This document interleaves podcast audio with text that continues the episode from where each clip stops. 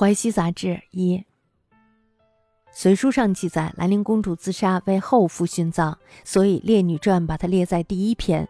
把这种野史当成正史记载的做法，与传统的史学相违背。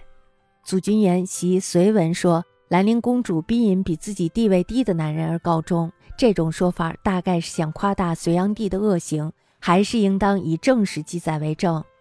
沧州有一位叫张作霖的医生说，乡里有一个少妇，丈夫死了不到一年，她就改嫁了。过了两年之后，后夫又死了，她就赌咒发誓，说自己再也不改嫁，竟然守了一辈子。有一天，他看望邻居生病的女人，那个女人突然瞪起了眼睛，用少妇前夫的声调呵斥道：“你怎么甘心为后夫守节，竟然不为我守？”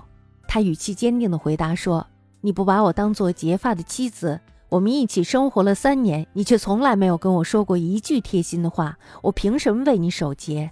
后夫不嫌弃我二婚，两年之中夫妻恩爱，情深意重，我怎么能不为他守节？你不扪心自问，还敢来责怪我？鬼魂被问得无话可说，退走了。这个故事跟兰陵公主用死来训后夫的故事差不多，这也是豫让所说的。你以普通人待我，我也像普通人一样对待你。你把我当做一国之中最优秀的人，我就以优秀来回报你的意思。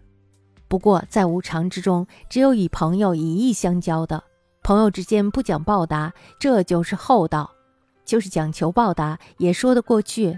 兄弟之间的关系是天然的，不能谈报答。更何况君与臣，父与子，夫与妇在三纲之内。渔阳山人写了一首诗《豫让桥》，说：“国事桥边水，千年恨不穷。如闻伫立书，死报举鳌宫。”他认为豫让的事迹可以敦睦交薄的世风，这种说法是对的。然而，祝立书因为不被国君了解而被放逐，依然挺身死难，足以使不了解臣子的君主惭愧。事件刘向说怨，他的这种行为依然包含着不满和怨恨。只是为了君王计较是非，而不是为了捍卫江山社稷。他的事迹可以传说，但是他的话却不合乎教义。也许这是记叙者的过失吧。隋书载兰陵公主死讯后夫，登于《列女传》之首，颇称史法。祖金言习隋文称兰陵公主逼性告终，盖欲慎隋炀帝之恶，当以史文为证。沧州医者张作霖言。其乡有少妇，夫死未周岁折嫁，月两岁后夫又死，乃事不在世，竟守至终身。常问一邻病妇，邻妇呼嗔目坐其前夫语曰：“你甘为某守，不为我守，何也？”少妇毅然对曰：“尔不以结发事我，三年曾无一干利与，我安得为尔守？彼不以再教轻我，两载之中恩情义重。”我安得不为匕首？而不自凡，乃敢揪人耶？鬼镜语塞而退。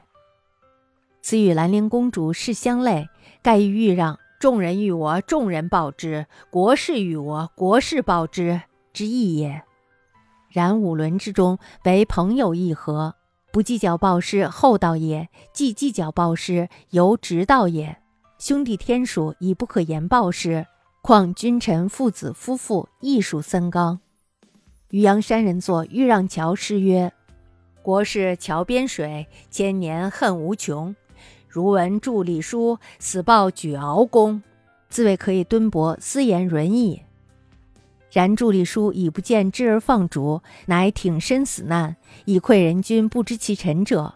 是见刘向说怨，是由怨怼之意，特与君教是非。非为君汉社稷也，其事可封，其言则未歇乎矣？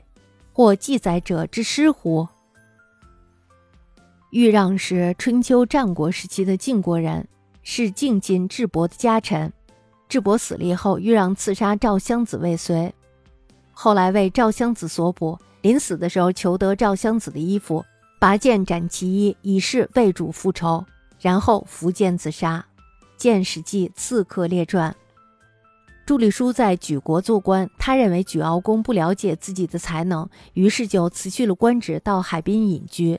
后来举敖公被乱臣贼子害死，祝立书告别了朋友，自杀在举敖公的墓前。举敖公呢又称举敖穆公，春秋战国时期举国国君。